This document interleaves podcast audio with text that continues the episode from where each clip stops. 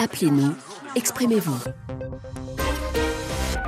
33 9 693 693 70. Juan Gomez. Les Nigérians s'apprêtent à élire leur nouveau président. Samedi, ils devront choisir le successeur de Mohamedou Bouhari qui se retire après deux mandats. L'occasion donc ce matin de dresser ensemble le bilan des huit années de présidence Bouhari. Huit années marquées par une hausse de l'insécurité, du chômage, des prix. D'ailleurs, les questions sécuritaires et économiques ont été omniprésentes durant la campagne électorale. Une campagne qui se déroule sur fond de tensions et de colère. Depuis maintenant un mois, le pays est confronté à une pénurie d'essence et de billets de banque. Alors que vous inspire ce climat? Le climat qui prévaut au Nigeria. Quel regard portez-vous sur ce pays? Première économie d'Afrique. Euh, dites-nous évidemment si euh, vous pensez que cette élection euh, présidentielle peut avoir des répercussions dans votre pays. Dites-nous si vous constatez d'ailleurs l'influence du Nigeria, géant africain. On en parle ensemble durant les 20 prochaines minutes. 33 9 693 693 70 et vos commentaires, notamment sur les réseaux sociaux, la page Facebook de l'émission, WhatsApp. Il y a par exemple Mouktar qui nous a écrit d'Abidjan. Le bilan de Boiry est peu reluisant. Tout porte à croire que le Nigeria n'est plus la première économie du continent. La corruption est à son paroxysme, la criminalité est endémique, le fossé entre musulmans et chrétiens se creuse, la diplomatie du Nigeria est moins influente. Vivement que ce pays si précieux pour l'Afrique se trouve de nouveaux dirigeants intègres. Moussa, bonjour. Bonjour Juan, bonjour la radio du monde. Vous êtes à Niamey et vous disiez au standard quand le Nigeria éternue, le Niger s'enrhume. Bien sûr, Juan. Le Nigeria est un pays frère avec euh, lequel notre pays entretient des relations géographiques, historiques, socioculturelles, économiques et diplomatiques très importantes. C'est pourquoi nous souhaitons que ce pays traverse cette étape décisive de son histoire en organisant des élections libres, démocratiques et transparentes dans un climat apaisé. Et, justement, est-ce que vous avez l'impression que vous parlez de deux pays euh, voisins, deux pays euh, frères C'est exactement ce que nous disait euh, un auditeur du Niger sur, sur WhatsApp. vous avez l'impression de dépendre économiquement du voisin nigérian? Bien sûr que le, Niger, le Nigeria est un pays très important pour notre pays, le Niger. Et euh, en ce sens que presque beaucoup de choses nous viennent du Nigeria et le Nigeria pèse beaucoup dans nos relations euh, bilatérales avec ce pays frère. Euh, l'exemple illustratif, c'est la lutte contre l'insécurité dans l'est de notre pays, où le Nigeria a été d'un apport très important dans la lutte désormais que nous avons gagnée avec Boko Haram. Et ah. sur toute la frontière que nous partageons, la longue frontière que nous partageons, cette lutte continue encore à apporter des résultats. Euh, il y a Amadou Azinder au Niger qui nous dit, euh, il reste le bilan du, président euh, Boiry, bon, il cite un certain nombre d'exemples, et il dit, je n'oublierai pas aussi la dégradation de la situation sécuritaire dans le Nord. Aujourd'hui, mon pays, le Niger, en subit les conséquences avec l'incursion de bandits armés. Euh, sur, ce plan, sur ce plan, on n'a pas beaucoup de choses à reprocher au Nigeria parce que le Nigeria a beaucoup aidé notre pays dans cette lutte à travers la force multinationale mixte qui est en train d'engranger de, grands résultats dans la zone du lac Tchad avec le Tchad. Et sur le long de la frontière aussi, il y a une coopération militaire importante qui porte ses fruits. Je pense que sur ce plan, le Nigeria nous a beaucoup aidés. Hmm. Sur le plan économique aussi, nous avons en vue la réalisation de la ligne ferroviaire Kaduna Kanu Maradi qui va avoir lieu, qui va densifier les relations économiques avec ce pays, frère. Donc, euh, vous, voulez vous voulez détailler euh, toute la coopération euh, nigéro-nigériane? Moussa, ne raccrochez pas, vous êtes à Niamey. Il y a Médard qui nous appelle également et qui souhaite s'exprimer. Un peu comme vous d'ailleurs sur le volet économique. bonjour Médard. Bonjour Juan, bienvenue à Cotonou. Merci de nous accueillir au Bénin. Vous disiez un peu comme euh, Moussa euh, à Niamey, euh, si l'économie nigériane va bien, eh bien ça se ressent forcément au Bénin. Exactement Juan, vous n'êtes pas sans savoir que le Bénin entretient des relations et que comme l'a dit mon, frère du Niger, et quand le, Nigeria est éternue, c'est le Bénin qui s'enrhume. Donc tout ce qui se passe au, Nigeria est suscite beaucoup d'intérêt pour, pour, le Bénin. mais est-ce que vous ressentez par exemple cette crise de, de, de, liquidité, de, de, billets de, banque? Les Nigérians ne parviennent pas à trouver des billets de banque depuis maintenant un mois. Est-ce que vous le ressentez, vous, au Bénin? Est-ce qu'il y a des répercussions? Euh, fortement, fortement, Juan. Euh, euh, vous savez, le, Nigeria a beaucoup de. À toi, les commerçants béninois et nigériens entretiennent des relations très, très, très, très denses. Et vous savez, la, crise, cette crise qui dure depuis, depuis un mois a des répercussions sur, sur l'économie béninoise. Vous n'êtes pas sans savoir que l'essence de la contrebande très, très importante dans, dans, dans, dans, nos relations. Aujourd'hui, euh, euh, euh, les centres ont augmenté de prix parce que les gens n'arrivent plus à, en liquidité, s'il vous plaît. Cette crise-là monétaire a affecté dangereusement ce secteur-là. Aujourd'hui, l'essence a augmenté de prix et, ça, nous crée beaucoup de problèmes au, Bénin. Bon, merci de ce témoignage, Médard. Euh, bonne journée à Cotonou, 33 9 693 693 70. Sur WhatsApp, Achille nous dit le Nigeria, première économie du continent, est dans une confusion totale en effet, le pays se porte mieux, se portait mieux, pardon, à l'époque de Goodluck Jonathan, et d'ajouter la corruption est un pilier du régime actuel. Euh, c'est vrai que, en parlant de corruption, le pays, selon euh, euh, le, classement de Transparency International, fait partie des pays les, plus corrompus au monde. J'essaie de retrouver le classement de Transparency International. Je vais finir par le, retrouver. 154e le Nigeria, 154e sur 180 pays, selon donc l'ONG Transparency International. On repasse au standard 33 9 693 693 70. Bonjour Denis. Bonjour Juan. Merci de nous avoir appelé du Delta, du... dans l'état du Delta. Vous êtes au sud du Nigeria, vous êtes togolais et ça fait 13 ans que vous vivez sur place et vous souhaitiez justement réagir et, témoigner. Tout à fait. On vous écoute.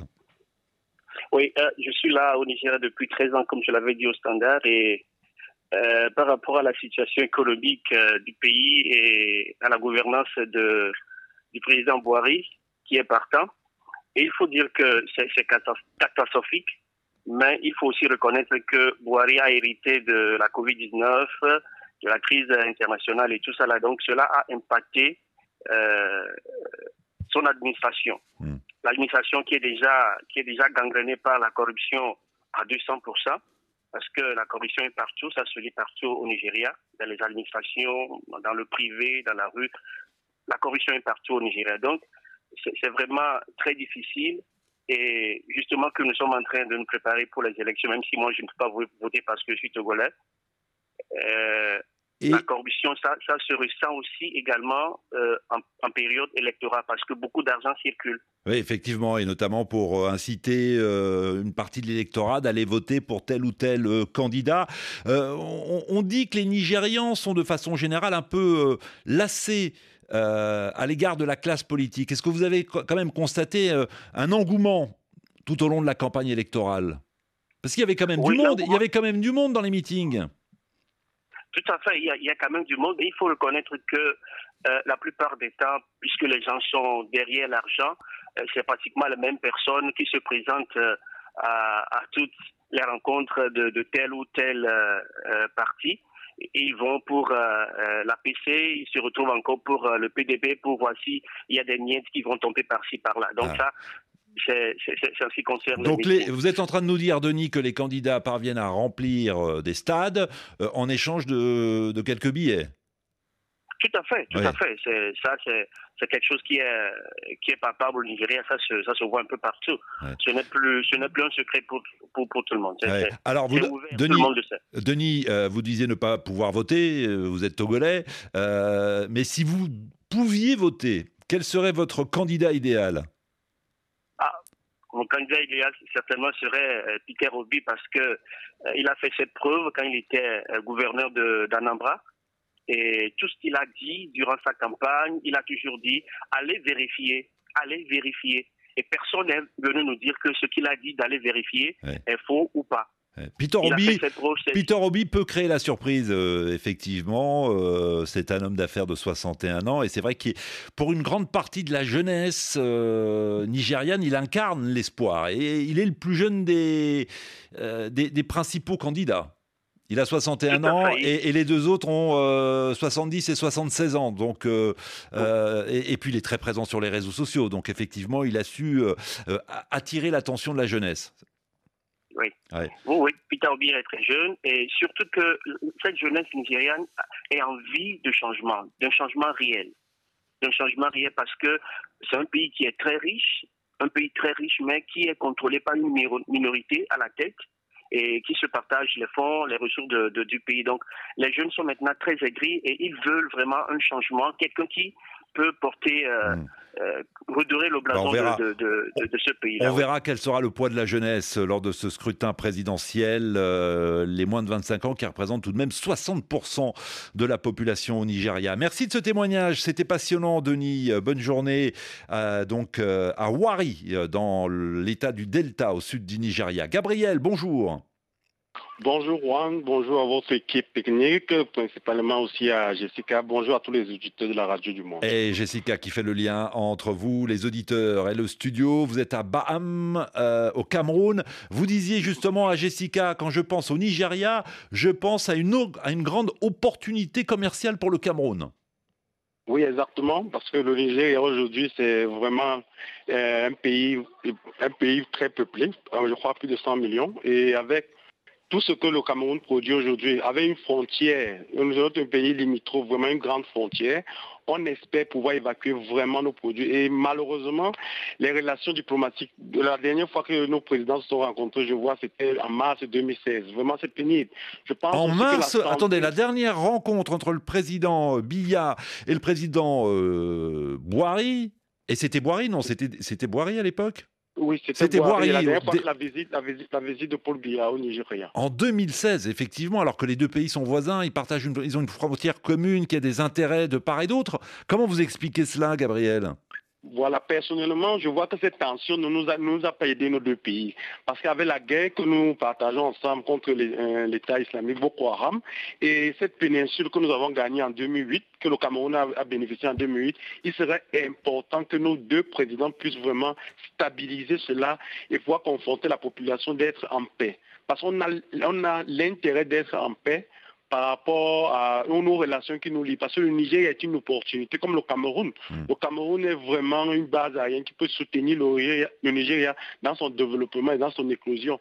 Tellement on a des communautés nigérianes ici dans différentes villes au Cameroun. Donc il serait important pour nous que nos présidents retirent ces relations, que le nouveau président qui viendra là, que les visites soient comme, comme en France, quand on voit Macron et l'Allemand, c'est presque chaque année. Oui. On ne peut pas faire sept ans sans se rencontrer. Vraiment, c'est difficile. Nous, on espère vraiment, ce que nous, on souhaite, nous, on souhaite vraiment ces, ces différentes rencontres pour renouer la diplomatie nigério-camerounaise. Bon, en tout cas, c'est vrai qu'il y, a- il y a toujours ce, ce contentieux euh, concernant euh, euh, Bakassi, euh, même si bah, la justice internationale a donné raison au Cameroun. Bakassi est camerounais, mais le Nigeria, visiblement, continue à, à revendiquer euh, cette euh, péninsule euh, qui est au large du Cameroun et, et du Nigeria. Péninsule, dit-on, extrêmement riche en poissons, riche également, les sous-sols, en pétrole. Euh, Gabriel, merci infiniment de nous avoir appelés. Tiens, on reste au Cameroun avec Henri. Bonjour. Bonjour Juan et bonjour de la radio mondiale. Ah oui, vous êtes en train de rouler peut-être, Henri? Vous êtes en voiture? Oui, Ah, vous êtes en Non, non, non, ah, pas du tout. D'accord, pas du tout. Ah, non, parce que si vous roulez, arrêtez-vous pour parler à la radio. Euh, Gabriel, euh, à l'instant, votre compatriote euh, de l'ouest du Cameroun euh, disait qu'il fallait absolument ressouder les relations entre le Cameroun et le Nigeria. Vous, vous partagez son, son analyse? Bien sûr, je partage cette analyse, Juan, étant donné que nous partageons plus de 1500 km de frontières avec le Nigeria. Il serait important pour nous de garder déjà les relations intactes, surtout au niveau sécuritaire, avec euh, ces velléités de reprise de la péninsule de Bakati observées ces derniers jours. C'est Ouais. tout rassurant. Ouais. Excusez-moi Henri, j'ai un, petit problème à vous entendre. Pour vous entendre dans mon casque, le réseau n'est pas suffisamment bon à mon niveau.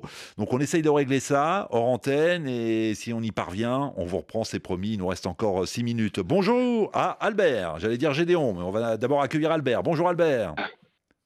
Bonjour Juan. Vous êtes voisin du Nigeria, vous êtes à Abomey-Calavi, au Bénin. Oui, nous sommes tout à fait voisins du Nigeria et puis euh, il est clair que le Bénin dépend du Nigeria sur le plan économique. Ce n'est plus à démontrer. Oui, le premier, on avait un auditeur tout à l'heure du Bénin qui disait exactement la même chose. Euh, Est-ce que les relations sont bonnes?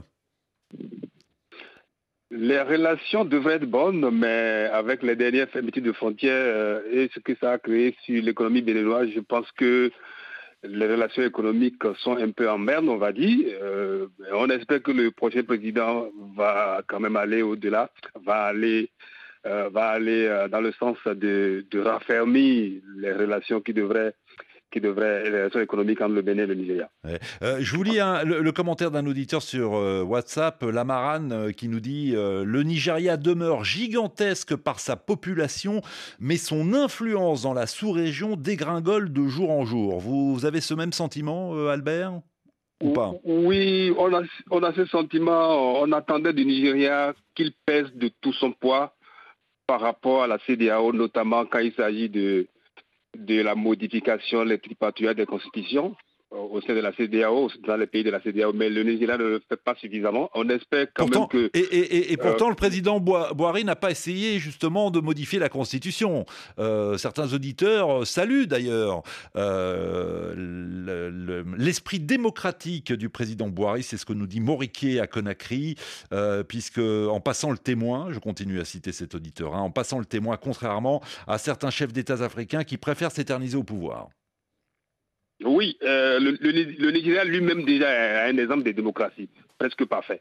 Alors, euh, étant un exemple de démocratie, on attend beaucoup plus du Nigeria euh, qu'il pèse de tout son poids pour pouvoir quand même, en tant que très très grand pays, très grand pays au sein de la CDAO, que le Nigeria parvienne quand même à, empêcher, sinon tout au moins à faire en sorte que cette volonté de modifier la Constitution et de s'éterniser au pouvoir ne se produise pas. Mais il y a quand même un défi que le Nigeria lui-même doit régler. Il y a la corruption, la lutte contre la corruption que le, le prochain président devrait devrait, euh, devrait eh faire. parce que c'est quand même ça, ça, ça, ça s'annonce un peu important. J'entends bien, ça s'annonce un peu compliqué. On, avait euh, tout à l'heure un, Togolais euh, de, qui nous appelait du Nigeria qui disait clairement que si les, les, candidats parvenaient à remplir des salles, à remplir des stades, c'était en échange de billets. Donc on voit mal, s'ils sont obligés de corrompre de potentiels électeurs, on voit mal ensuite comment ils pourront lutter contre ce fléau qui gangrène effectivement la société nigériane. Merci, c'était passionnant. Très bonne journée à vous. Euh, on va certainement terminer avec euh, Charles. C'est bien ça. Bonjour Charles. Oui, bonjour Monsieur Wan. À Djamena au Tchad. Soyez le bienvenu. Nous vous écoutons. Effectivement, merci beaucoup. Moi, je voudrais aborder aussi euh, les enjeux des élections au Nigeria qui, qui vont au-delà des frontières parce que le Tchad, un pays voisin du Nigeria, partage une large frontière avec le Nigeria et puis aussi sur le plan économique, euh, depuis le début des années 2000 jusqu'à 2016, le volume des échanges entre le Tchad et le Nigeria était à 2 millions quelques de tonnes. Hmm. Et depuis 2016, euh, le, volume des échanges varie entre 400 et 500 000 tonnes par an. Donc vous, vous imaginez que euh, le Tchad dépend vraiment du, du, Nigeria et nous comptons vraiment sur élections pour que les choses changent sur, le plan sécuritaire. Oui, parce que, vous, avez dit au standard, vous avez dit au standard, le Nigeria devrait tourner la page Boirie pour aller de l'avant. Exact. Il faut du sang neuf. Moi, je, suis tout, à fait d'accord parce que euh, et je, soutiens mon point de vue parce qu'il faut du sang neuf. Les huit années de, de Boirie n'ont été auréolées que, de la corruption et de l'insécurité qui, qui, est beaucoup plus d'engrenante. Et la preuve, c'est que euh, pour, pour, le Tchadien, pour arriver actuellement à Maïdougouri, c'est question de, de, de risques sécuritaires. Alors qu'avant, même à moto, on pouvait traverser, aller à Maïdougouri. Donc, donc vous, avez constaté à votre niveau euh, une dégradation de la situation sécuritaire. Merci Charles de ce témoignage. Bonne journée à Djamena. Merci à vous tous de votre fidélité. Demain, journée spéciale sur RFI Ukraine. Un an après, on répondra à toutes vos questions. Mastercard World Elite de Banque Atlantique vous a proposé Appel sur l'actualité. Banque Atlantique, grandir ensemble. Croire en ses rêves. Bonjour Caroline Paré. Bonjour Juan Gomez. C'est au programme de Priorité Santé dans 10 minutes. Oui, des projets, des rêves qui peuvent se forger très tôt dans la vie. On voudrait faire un métier, infirmière, journalistes, euh, médecins ou euh, pour priorité santé bien sûr. Et on va donner la parole à celles et ceux qui s'accrochent à leur idéal de toujours. Il y a aussi ceux qui renoncent, il y a des regrets, euh, il y a peut-être parfois un sentiment d'échec. Alors comment croire en ses rêves? Et puis surtout, comment rebondir et en formuler de nouveaux? Juste après le journal.